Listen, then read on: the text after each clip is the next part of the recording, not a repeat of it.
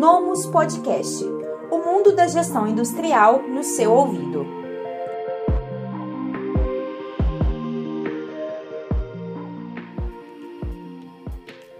Olá, tudo bem? Aqui é a Rafaela Barreto e hoje eu estou com uma convidada super especial, a Natasha Cima, para a gente poder falar sobre compliance. A Natasha, ela é advogada, é engenheira, também é auditora líder, ela é vice-presidente da Comissão de Compliance da OAB Santos e professora. Ou seja, o currículo, a bagagem que ela tem para poder compartilhar aqui com a gente é bem vasta para a gente poder aprender mais um pouco sobre compliance. Não é isso, Natasha? Seja muito bem-vinda. Boa tarde. Boa tarde, Rafaela. Muito obrigada, primeiramente, oportunidade para a gente falar aqui. É um tema até que eu falei para você antes, que é apaixonante, né? Uma paixão minha em relação ao compliance. Então, poder compartilhar um pouquinho daquilo que a gente vive eu acho que é bastante importante e eu fico muito feliz com isso. Natasha, para a gente poder começar, a gente precisa iniciar do começo, né? Queria que você explicasse um pouco sobre, o, afinal, o que é compliance? Compliance é, tem muitas pessoas que falam, né? Tem aquela frase já batida até para quem já conhece compliance, que vem do verbo de comply, que é estar em conformidade com leis e regulamentos. Mas eu gosto de ampliar melhor esse conceito, para não ficar nesse conceito, mas o que é isso, né? Estar em conformidade, estar em compliance, estar em conformidade com leis e regulamentos. Eu prefiro explicar o que, para que serve o compliance, e com isso você conceitua. Então, o compliance, ele é focado nas empresas, então voltados às organizações, com o objetivo realmente em estar, estar conforme a legislação e os regulamentos definidos pela própria empresa. Então, as regras, os requisitos definidos é, como lei da empresa, são definidos pela própria empresa. Além disso, a gente também atua, é estar em conformidade com isso, então com a legislação e com os regulamentos internos da empresa, mas com valores, valores com éticos, íntegros, então é trazer os valores da organização para os seus colaboradores e para a sociedade né? Porque a gente atinge não só a empresa, como leva a sociedade, a, a, inclusive a partir do momento que as pessoas levam essas informações para fora de casa. Como? Então, definindo as regras da, dos valores da organização, é como ela vai, quer que o funcionário dela propague dentro da empresa, mas propague com seus clientes, com seus fornecedores, nas suas redes sociais. Então, esses são os valores definidos por organização para a empresa estar em conformidade, todos estarem em conformidade além da legislação. É algo bem amplo, né? Sim, exatamente. É, e qual seria, muitas pessoas confundem, qual seria a principal diferença entre compliance, governança, é, governança empresarial e também auditoria? A, a diferença entre a governança, compliance e auditoria. Então, Dentro da governança, compliance está inserido nela. Então, compliance ele faz parte da governança empresarial, governança corporativa. É uma das, uh, das vertentes dentro de governança corporativa é compliance. Então, a gente é, está dentro de compliance, né? Pode estar dentro, como também paralelo. Então, falando na auditoria de compliance, né, então, de compliance, a gente tem governança, compliance e auditoria interna, que ela está dentro de compliance, e o compliance dentro da governança. Porque em compliance, auditoria interna é o momento que a gente faz os testes do funcionamento do compliance, de uma forma bem ampla, né? E a gente testa e monitora o funcionamento do compliance, a estrutura está funcionando, né? E tudo mais. E isso está dentro de governança corporativa. Entendido. É, Natasha, o sistema de gestão de compliance ele pode ser implantado em qual tipo de empresa? Tem um tipo específico ou pode ser para qualquer segmento e qualquer porte? Isso é uma excelente pergunta, que é uma dúvida muito grande, e eu vou, além de responder, te, trazer, te dar exemplos práticos. Ah, o sistema de compliance ele pode ser é, desenvolvido para qualquer tipo de empresa, inclusive para empresário individual. Então, você pode desenvolver, independe do tamanho de empresa, se é pequena, média, grande, ou até mesmo ah, considerando o empresário individual ali dentro. Eu já trabalhei com empresas, tanto de uma pessoa, na verdade, duas, porque a gente precisa ter alguém a mais uh, ah, para garantir autoridade e independência de compliance, então, de duas pessoas ou empresas de milhares de pessoas. Então, independe do tamanho. Por quê? Porque a empresa, ela não precisa ter um porte maior para você definir os seus valores dentro da sua organização que sejam propagados. Especialmente a empresa menor, você vai falar, ah, mas eu não tenho os colaboradores para propagar os meus valores. Sim, no momento pode não ter, mas um dia pode ter. E além disso, são os seus valores que você quer que seus fornecedores, que seus clientes percebam que você tem, entendam os seus valores. Então, isso é aplicável para todo tipo de empresa. Legal. É, quais são os principais motivos que fazem uma organização buscar a implementação de um sistema de gestão de compliance? Os motivos da organização buscar um sistema de gestão de compliance é o que eu mais vejo em termos práticos, é a exigência do mercado e da legislação. Então, a uhum. legislação, por exemplo, uma empresa que quer uh, contratar com estatais ou sociedade de economia mista, que é o caso, por exemplo, da Petrobras ela tem que atender a legislação que exige que tenha um programa de integridade. É, o que, que acontece? O mercado tem exigido, então, isso é legislação, mas o mercado tem exigido cada vez mais os, que os seus fornecedores, que a sua cadeia de fornecedores tenham compliance. Eu me arrisco a dizer que, num futuro não muito distante, as empresas que não tiverem compliance ou não conseguirão estar dentro do mercado competitivamente, ou vai, vai sobrar uma, uma, fatia pequena do mercado para que elas é, dividam. Então, vai ser uma loucura para quem não tiver uma fatia bem menor para poder dividir. Além dessa questão da competitividade, é, laudos e o atestado sobre a integridade da empresa, o compliance ele tem a ver também com a reputação da marca, né? De qual maneira isso está relacionado? Como um influencia no outro? Em relação à, à imagem a, o compliance está diretamente ligado à imagem, porque a partir do momento, como eu falei para você, que a gente define os valores que são ligados à empresa, né, à organização, isso reflete na sua imagem. E hoje a gente sabe que um bem extremamente valorizado dentro de uma organização é a imagem reputacional. E você consegue melhorar essa imagem, fortalecer essa imagem com compliance porque você vai, além de atender a legislação, né, você vai estar fortalecendo seus valores para dentro e para fora da empresa. Sim, então isso tem a ver com o público interno, né, que são os, os funcionários, os colaboradores, e também externo, que seriam os clientes e os fornecedores. Sim, sim todo mundo que envolve a empresa, pode ser inclusive os prestadores de serviços que atuam em nome da empresa, por exemplo, empresas que tenham um representante comercial, que é muito comum, né? Então, que vai fazer as vendas, ele pode não necessariamente ser uma, uma pessoa integrante do quadro de funcionários, entretanto, ele vai responder em nome da organização. Então, como ele vai agir em nome da empresa, ele também tem que agir de acordo com os valores, levar isso à frente para a empresa, porque ele vai estar atuando como se da empresa fosse, né? Sim. E no caso, Natasha, o gestor, o dono da empresa, ele pode, é, como eu vou dizer, de alguma maneira fiscalizar se esses fornecedores, parceiros e pessoas que às vezes não são funcionários, mas são terceirizados, mas que usam o nome da empresa na rua, é, de qual maneira o gestor ele pode primeiro treinar e depois cobrar que essas pessoas é, estejam alinhadas com as diretrizes da empresa? As, as, pessoas que agem em nome da organização, como a gente falou aqui como exemplo, um representante comercial, ou vendedores, que a gente também tem empresas que atuam, é, é, tem vendedores externos, né, que não fazem parte do quadro de colaboradores, mas são externos, são dois bons exemplos. Como que a empresa, são duas formas que ela pode ter. Um, se preocupar com o contrato, então, com um contrato que é feito com esse profissional, que tem a cláusula contratual determinando o atendimento às suas regras, no caso, se tendo compliance às suas regras de compliance, atendimento à legislação também aplicável, como a lei de corrupção, ter também é, se preocupar com cláusula de confidencialidade, sigilo, né?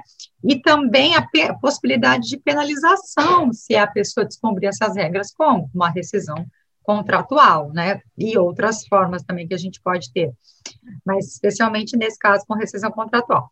Então, cláusula contratual. Além disso, pessoa, essa pessoa, vamos dizer aqui, esse prestador de serviço da pessoa, receber o código de ética e conduta da organização, eventual política anticorrupção que tenha, por exemplo, uma política de compliance, para que ele receba, aí nesse caso, ele receba e tome conhecimento, ou, que é uma possibilidade, ou além dele receber ou tomar conhecimento, que a empresa treine a respeito disso, né? A gente tem esses dois caminhos, tem empresa, dependendo do tamanho, não tem condições de treinar esses profissionais, mas pelo menos que ele receba, tome ciência e dê o seu comprometimento, né? Que ele é, se comprometa em cumprir essas regras, além de constar, constar em cláusula contratual. Por quê? Ter... Até desculpa, mas por Não, quê? Se ele transgredir essas regras, esses valores, a organização pode é, vir a puni-lo, de alguma forma. Sim, entendo. É, e no caso, Natasha, para uma empresa que quer começar a implantar um, um, um, sistema de gestão de compliance, por onde ela deve começar? É através do código de conduta ou é através. Qual caminho seguir? Por onde começar? Depende o caminho que ela quer tomar. Por exemplo, a empresa pode decidir que é, já é, montar uma estrutura completa de compliance, né? Então, montar uma estrutura com todas as políticas necessárias, os, os, procedimentos, o código, como você falou, vai depender realmente da, da, organização, dos seus objetivos, seus valores e tudo mais. E também tem alguns, uh, uma estrutura que é exigida, inclusive, em legislação, né? Uma estrutura mínima necessária. Ou, para a empresa falar assim, nossa, assim, é muito comum essa dúvida, mas é, é, tem um custo, ou de um profissional meu para fazer isso, ou a contratação de um terceiro para fazer isso para mim. E às vezes esse custo a empresa não quer fazer um investimento completo, que é um investimento compliance, é bom deixar claro. Para esse investimento completo, ela pode começar em partes, como você falou, pode começar por um, um, um código com mapeamento de riscos, com uma política, né? Muitas empresas que não têm nada de compliance, é, às vezes optam por pelo menos ter um código de conduta. Sim. Como eu digo, é melhor do que não ter. É pouca coisa. É, atendo compliance, estou em compliance tendo código de conduta? Não necessariamente. Você está começando a ter isso. Não tem uma estrutura, mas tem. E ali, e nesse aqui eu brinco, eu chamo muito, mas é uma brincadeira aqui, mas é séria. Quando eu treino os colaboradores em relação a isso, que eu considero o código de conduta aquele, aquele livrinho de cabeceira que as pessoas têm que ter antes de dormir, vai orar, você é sempre brinco, vai orar, então antes de orar você leia um pouquinho o código de conduta da sua empresa, depois você ora, que é aquilo lá que tem que estar junto de você sempre, tá? Porque aquilo lá a gente vai ter as regras gerais da empresa e os seus valores. De que maneira, Natasha, uma vez implantado o, o, sistema de compliance, como a empresa ela pode fazer a manutenção, o acompanhamento disso e talvez até mesmo atualização? A gente tem algumas formas de monitoramento do, do, do, programa. A própria auditoria interna, em que a gente testa o sistema o programa de compliance, eu prefiro a nomenclatura realmente de sistema. O sistema de compliance como um todo, que o sistema é mais vivo, né? Sim. Sistema de compliance como um todo, além de auditorias que elas podem ser periódicas, você pode definir pelo menos uma vez ao ano, no mínimo uma vez ao ano, mas pode ter uma periodicidade menor, até porque depende da estrutura da organização. Às vezes a gente não consegue auditar todas as áreas da empresa, os processos da empresa em uma semana só, às vezes você precisa fazer em partes, depende, ainda mais indústria, né? Então, você pode parcelar essa auditoria, fazer um ciclo completo, pelo menos uma vez ao ano ou cada seis meses, como for definido. Outra maneira de monitorar os treinamentos, ter um plano anual de treinamento, um programa durante o ano de treinamento, um cronograma de treinamento, que você vai ter, treinar constantemente seus profissionais, acompanhar a avaliação de eficácia desses treinamentos e o entendimento dos profissionais, você vai estar monitorando. Além disso, canal de denúncias, ou também prefiro um canal de relatos, né, um canal de ética, em que as pessoas tenham condições de vir trazer alguma preocupação, alguma, claro, sempre com boa fé, trazer algum ponto de preocupação levantado. Nisso você consegue entender como está funcionando o seu sistema né? Também com a participação da alta direção em momentos dentro do sistema, né? Fazendo uma análise, acompanhando o seu sistema, fazendo uma análise crítica disso. Então, são várias formas que a gente tem de monitoramento. E uma outra muito importante destacar também as diligências prévias ou do diligence, que a gente chama, que é o quê? Você, antes de contratar, por exemplo, um fornecedor, é você conhecer esse fornecedor que você está contratando, esse prestador de serviço que está associando o seu nome àquele, àquela empresa, aquele é, prestador. Por quê? Porque você tem que conhecer com quem você está contratando para verificar se realmente tem os mesmos valores que os seus, para a gente como a gente falou lá um pouquinho antes sobre imagem, então, com quem você está associando a sua imagem? Para a gente não ter problemas que às vezes a gente acontece, é, conhece, né, que acontece, inclusive, hoje na, muito na divulgação na mídia, né? Claro, isso não vai é, eliminar a possibilidade da ocorrência, mas minimiza. Sim, é verdade. A gente falou um pouco sobre, a, nós citamos auditoria, né, Natasha? Como uma empresa ela pode se preparar para ser auditada? Isso é bem interessante também, porque a gente tem duas formas de execução de auditoria. A gente pode fazer auditoria interna por alguém de dentro da empresa. Aí uh, tem que tomar um cuidado quando a auditoria for feita pela própria empresa, pelo seguinte, porque nunca pode ser feita uma auditoria com uma pessoa só. Sempre tem que ser pelo menos duas pessoas. Por quê? Porque quem é, é eu, se eu estou auditando a empresa, eu não posso auditar minha própria área porque uma, um dos princípios da auditoria é a imparcialidade. Né? Eu tenho que ter a imparcialidade para auditar. Normal, é muito difícil você garantir, aliás, normalmente, porque é difícil você garantir a imparcialidade de quem está auditando seu próprio trabalho, uhum. né? Porque senão você está auditando o seu trabalho. Então, por essa razão, você tem que ter pelo menos dois auditores para que o auditor não audite a própria área, vem uma outra pessoa que audite a área dele. Então, ele pode, às vezes, auditar a empresa toda, mas a área dele é uma outra pessoa que audita. E uma segunda é, possibilidade, em contratar uma pessoa de fora. Então, um profissional de fora, que ele já vem com a imparcialidade, ele pode ser um profissional ou mais também, tudo depende da realidade da empresa, do tamanho, que vai fazer auditoria dentro da empresa. A auditoria, ela tem que ser planejada, então, a gente tem uma programação disso, de quando vai ser executado no ano. A gente tem que ter um planejamento, o que, que vai ser auditado nessa auditoria, né? E também é, tomar cuidado, que é, que é importante ter compliance, ele envolve a empresa como um todo. Então, a gente precisa entender como é, está funcionando o compliance dentro de toda a organização, dentro de todos os processos da organização. Então, não é só compliance em si, área de compliance, se tiver, a gente vai ter que entender como é que está funcionando lá em compras, lá em vendas, lá na área financeira. É importante a gente considerar o planejamento dessa auditoria, em que a gente audite a empresa como um todo. Como eu falei, a gente tem que considerar as áreas da organização, que a gente chama de processos, né? Então, todas as, a, as atividades da organização e como isso é executado. Lembrando que compliance faz parte da organização como um todo, não só é de responsabilidade da área de compliance, um compliance, para ele funcionar, ele precisa da participação de todos, então a gente tem que auditar as áreas. Por isso que é importante um bom planejamento, né, para a gente conseguir atingir todos os processos da organização. Sim. É, anteriormente, numa outra resposta, você tinha chegado a citar a parte de riscos, né? Gestão de risco. O que é, afinal, gestão de risco e de que maneira isso está relacionado com o compliance? Riscos é algo que quem, quando a gente uh, toma conhecimento e contato com riscos, a gente leva para tudo, gente, eu falo. Igual compliance. Desculpa a brincadeira que eu vou fazer aqui, mas é que eu costumo falar que é verdade. Quem começa a trabalhar, ou ter conhecimento, ou viver o mundo de compliance, você vê compliance em tudo.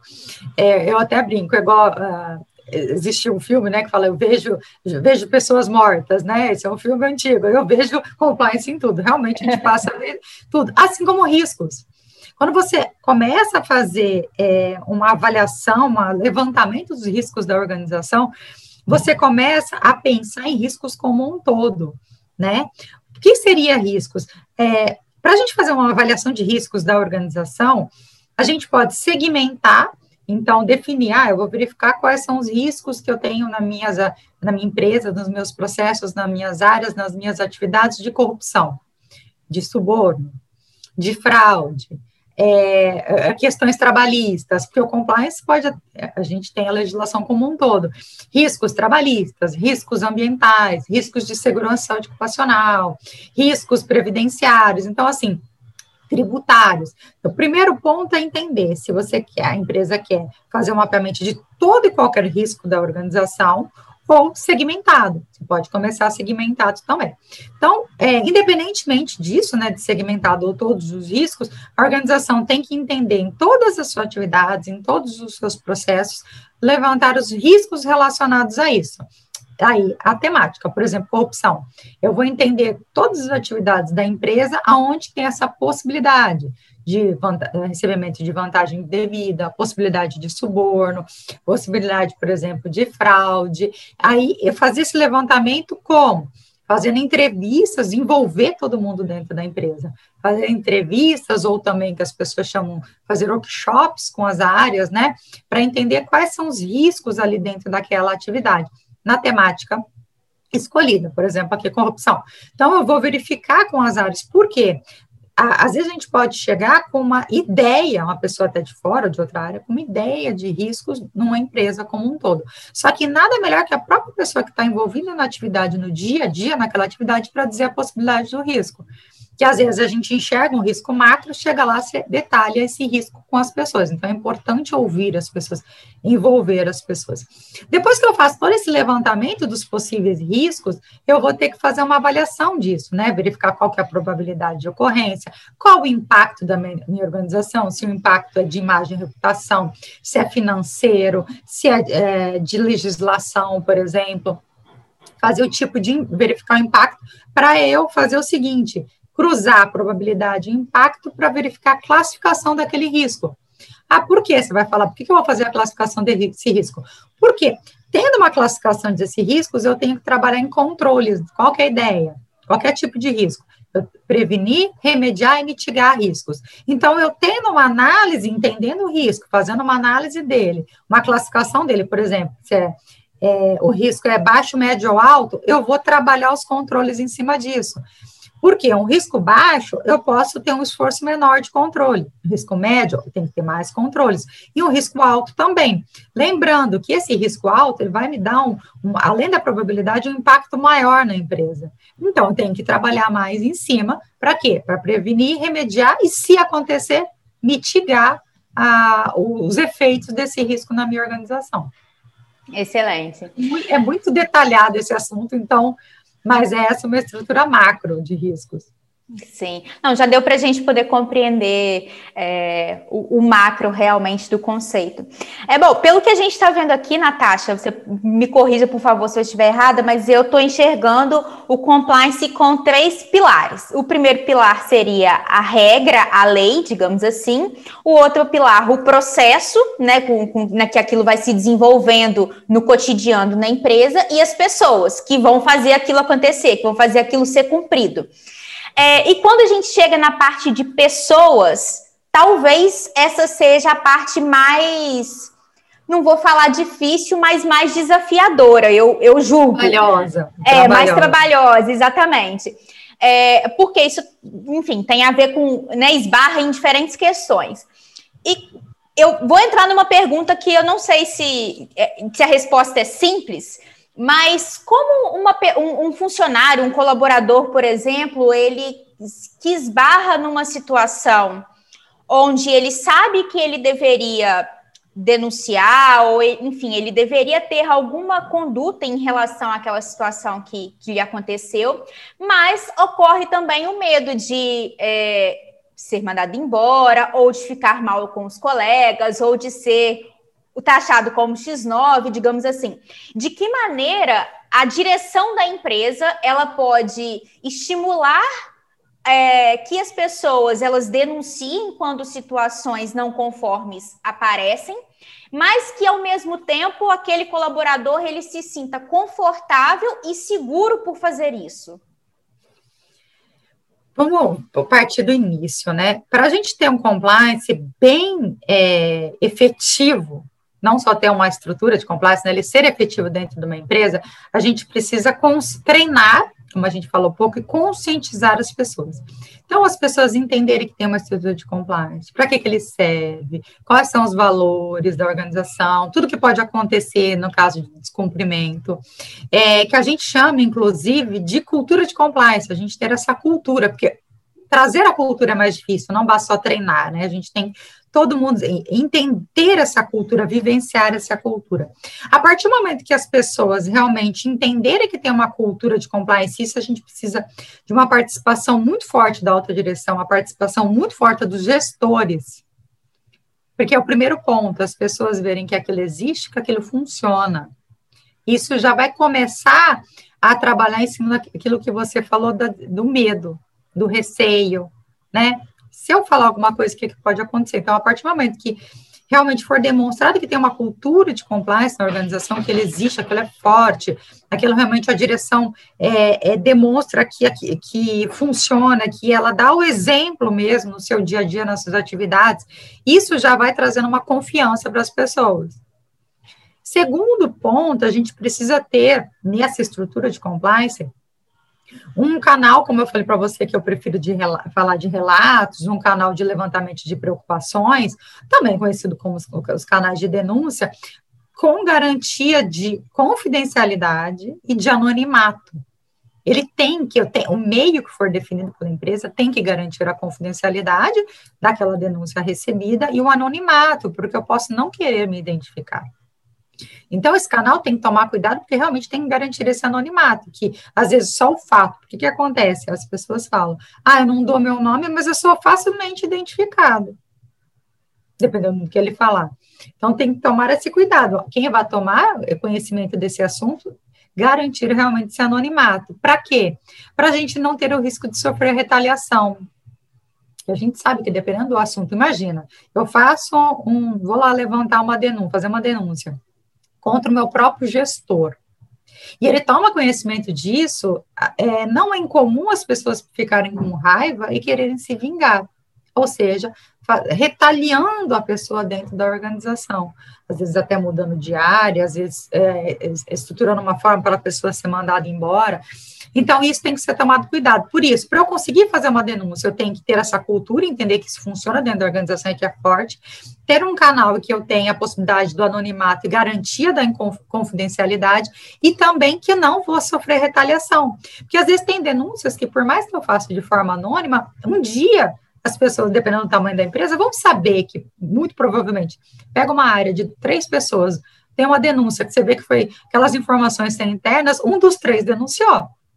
Então, ele tem a certeza que ele não vai ser retaliado, né? Que isso é, vai realmente ser levado à frente com muita preocupação, com muita cautela e com muito comprometimento da empresa. Por isso que é aquilo que eu falei para você há pouco, a alta direção tem que fazer a parte dela, que é ela que vai forçar isso, né? A ter esse cuidado. A gente sabe que isso vem lá de cima. Né? Sim, verdade. É, bom, para a gente poder finalizar, Natasha, o papo que está muito bom, eu queria que você falasse um pouco sobre LGPD, que é um assunto relativamente novo. A Nomus aqui, a gente é uma empresa de tecnologia, o pessoal que está aqui no blog industrial acompanhando a gente também está bastante envolvido com tecnologia. Então, eu gostaria que você comentasse sobre como uma indústria pode se adequar, né, pode ficar em conformidade com a LGPD.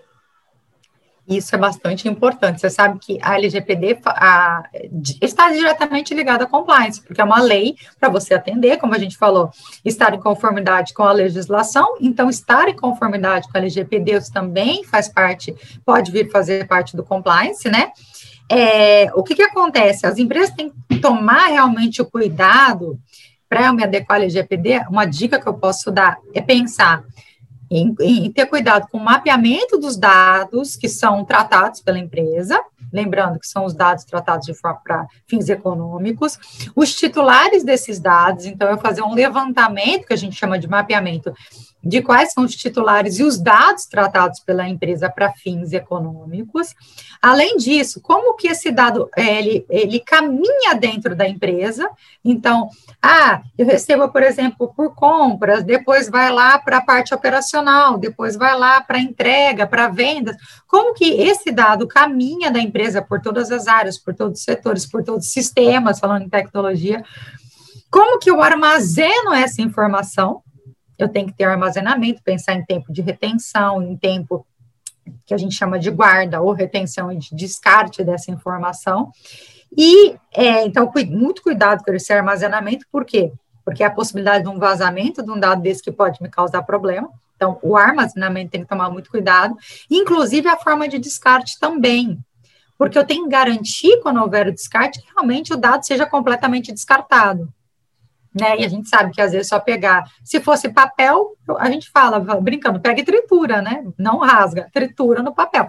Como a gente quase não tem mais papel, né, eletrônico, então aonde esse, como é que esse dado vai realmente ser apagado do meu sistema? E mais, tomar muito cuidado que somente tenham acesso aos dados as, durante o caminho desse dado, né, na empresa, as pessoas que precisam ter esse dado, acesso a esse dado né? Não deixar aberto para todo mundo, que senão a gente vai aumentando a possibilidade de vazamento, né? Que o maior risco de não atender o LGPD é o vazamento. Hoje, dado é chamado de novo petróleo, né? Os dados Sim. são os, é o novo petróleo.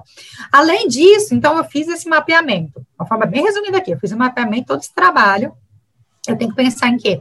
Em cláusulas contratuais, com fornecedores, com os clientes, com os meus colaboradores, não posso esquecer porque tenho, os, os, meus colaboradores também são titulares de dados que eu, porque eu uso os dados dele para fins econômicos, né?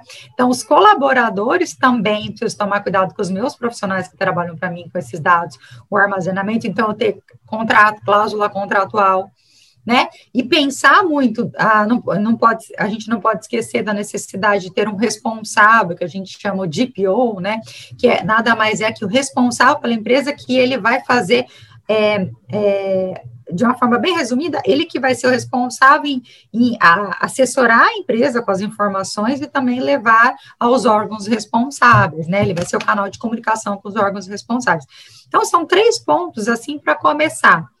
Além de, baseado nisso, de documento, contrato, é, políticas políticas, no mínimo, de segurança da informação, de privacidade de dados ou proteção de dados, mas nada disso eu vou conseguir fazer adequadamente se eu não souber, souber quais os dados e quais os titulares desses dados. Isso é bem resumidão, hein? LGPD, LGPD em 60 segundos. Verdade. Ô, Natasha, tem uma prática que é muito comum no mundo comercial e no mundo das indústrias também, principalmente aquelas que fazem B2B, que é a prospecção ativa, onde você pega ali lista né, de, de contatos, ou às vezes você compra, ou às vezes você vai na unha mesmo fazer é, essa, essa, esse levantamento de informações e passa isso para o time comercial tentar contato ativamente com essas pessoas. Qual risco uma indústria está correndo em termos de sanção ao fazer contatos é, com dados que não foram permitidos, assim, dados onde não foram autorizados pelos donos? É, é um ponto bem importante falar que as vendas de, desses dados são ilegais. E realmente com a LGPD vem fortemente é, combater isso, que a gente não pode comprar esse tipo de dado. Quem vende está fazendo de forma ilegal. Então, se eu entrar em contato, imagina, baseado numa lista dessa, às vezes a gente sabe que não é comprado, às vezes de camaradagem acontecia de uma pessoa passar né, para outra. Vamos pensar também né, no, no bem das pessoas, é. né, não só do como diabo, assim, falar, nossa, né? Então, às vezes as pessoas, poxa, eu tenho, é, é, entre em contato com essas pessoas que pode ser interesse para você e tudo mais. O que acontece? A gente não pode entrar em contato para fim comercial, se ela não deu autorização para eu entrar em contato. Uma coisa, quando não é fim comercial. Eu, por exemplo, mandar uma mensagem lá no Instagram, que às vezes acontece, uhum. para não fim comercial. Como até você falou comigo, quando você entrou em contato, a gente não tinha um fim comercial. Isso não tem problema. A lei fala de fim comercial às vezes é para realmente só passar informação e tudo mais. Quando eu tenho fim comercial, eu não posso. Não posso entrar em contato, por exemplo, oferecendo um serviço, falando, olha, eu tenho tais serviços, isso eu não posso se eu não tiver autorização para tanto. Por isso que melhor o caminho, ah, qual que é a solução? O caminho inverso. A gente atrair as pessoas para que elas venham é, querer o meu contato. Então, por exemplo, é, deixar, às vezes a gente tem aquelas listas que a pessoa fala, deixe seu nome, seu e-mail para ter contato. Isso você pode, porque ali, mas é importante ter um, um consentimento, dizer para que, que você vai usar aquele, aquele contato, e-mail, por exemplo, pra, a gente sabe que às vezes tem, ainda mais você de tecnologia, tem lá aquele, aquele table check, eu falo, se autoriza para receber SMS, ligação, e-mail é, para fins comerciais, oferta, não sei o quê, isso é um termo de consentimento. A pessoa dá os dados, ela diz aquilo que ela consente, ok, eu posso entrar em contato. Então, a, a solução é tentar fazer o contrário, que as pessoas possam te dar essa informação sabendo para que eu vou usar. Interessante. Uma outra forma é se eu tiver uma lista, poxa, vou jogar fora a minha lista? Não. Você pode mandar um comunicado para essa lista perguntando se ela tem interesse que você passe informações de tal, disso, de aquilo. Você pode fazer isso, que nesse momento você não tem fim comercial, pedindo autorização dela, mas nunca de uma lista comprada. Se, eu, eh, se houver a descoberta de que recebeu a informação através de uma lista comprada, a pessoa ela pode fazer uma denúncia para a Agência Nacional de Proteção de Dados e vir ao contrário, multar, até suspender a empresa. Então, esse cuidado a gente tem que tomar bastante. Para uma empresa que hoje ela não tem nenhum tipo de autorização para entrar em contato com esses possíveis clientes, seria permitido, portanto, ela mandar, por exemplo, e-mail para essa lista, e aí nesse e-mail não é para vender o produto dela, é, é, iria pedir uma autorização ou é, perguntar quais desses contatos querem continuar recebendo comunicação da empresa. E aí, na sequência, ela vai enviar os materiais aí de venda pode. dela, não é isso? Isso, ah, okay, exatamente. Ótimo. Você pode fazer uma, um, perguntar, né? Até se, por exemplo, tem empresas que já têm os seus clientes há muito tempo, né? Então, que é costume, por exemplo, farmácia coisa muito simples, que todo mundo recebe às vezes um comunicado. Algum momento você já deu uma autorização, né? Você cadastrou lá. E eles muitas vezes mandam uma mensagem perguntando se tem lá sempre, se você quer continuar, se você não quer continuar, você pode se descadastrar.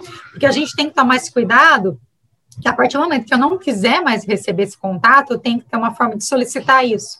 Pode ser dentro do e-mail. Então, eu posso perguntar, olha, você já, já foi nosso cliente, por exemplo, você gostaria de continuar a ter, para ela te dar esse consentimento, continuar a receber meus contatos, passar informações comerciais, mas cuidado, nesse momento de você questionar, já não vem oferecendo nada, né? Uhum. É só, uma, você falou, é um comunicado para a gente é, estabelecer essa relação, formalizar a nossa relação. Bom, ótimo, Natasha. Foi muito legal aqui o nosso bate-papo. Deu para poder esclarecer bastante. Falamos sobre compliance, sobre risco, sobre auditoria, LGPD. Então, com certeza, foi um bate-papo super completo. Eu quero agradecer a sua participação. E é isso. Tem alguma mensagem que você quer deixar para os nossos leitores? Eu tenho uma mensagem para vocês.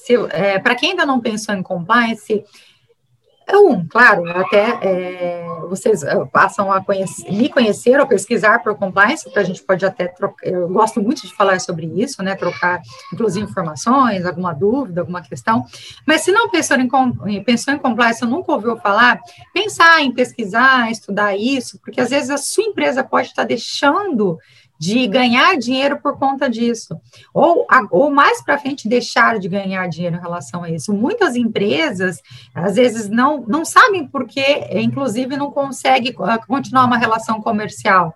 Hoje, mais e mais, os clientes para ter uma relação, tem mandado questionário para entender se a empresa tem compliance ou não, se tem um código, se tem alguma coisa. Então, assim, cada vez mais o círculo vem fechando. Minha dica é: se nunca se preocupou, tentar analisar, se preocupar e aos poucos pensar em implementar o compliance. Porque é muito melhor a gente ter calma e tranquilidade para implementar do que eventualmente você ter uma grande oportunidade para sua empresa e ter que sair correndo para implementar alguma coisa e às vezes não dá tempo você perder uma grande oportunidade com o cliente. Então, pensar em compliance.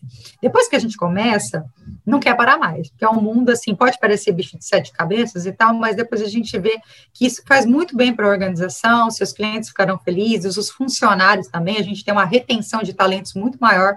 Então, é, você pensar no compliance para a empresa, para seus colaboradores, seus fornecedores e os seus clientes, ou seja, lembrando aquilo que eu brinquei há pouco, a gente vê compliance em tudo. Depois que a gente estrutura, a gente vai ver que faz muita diferença dentro da empresa. A empresa fica muito mais forte e aquilo que também você tinha feito a pergunta, a gente fortalece a nossa governança empresarial, a nossa governança corporativa, que é algo que está muito, portanto, diante de tudo isso, venha para o compliance. Esse podcast é oferecido pelo Nomus ARP Industrial, o melhor sistema ERP para pequenas e médias indústrias. Acesse nomus.com.br e saiba mais.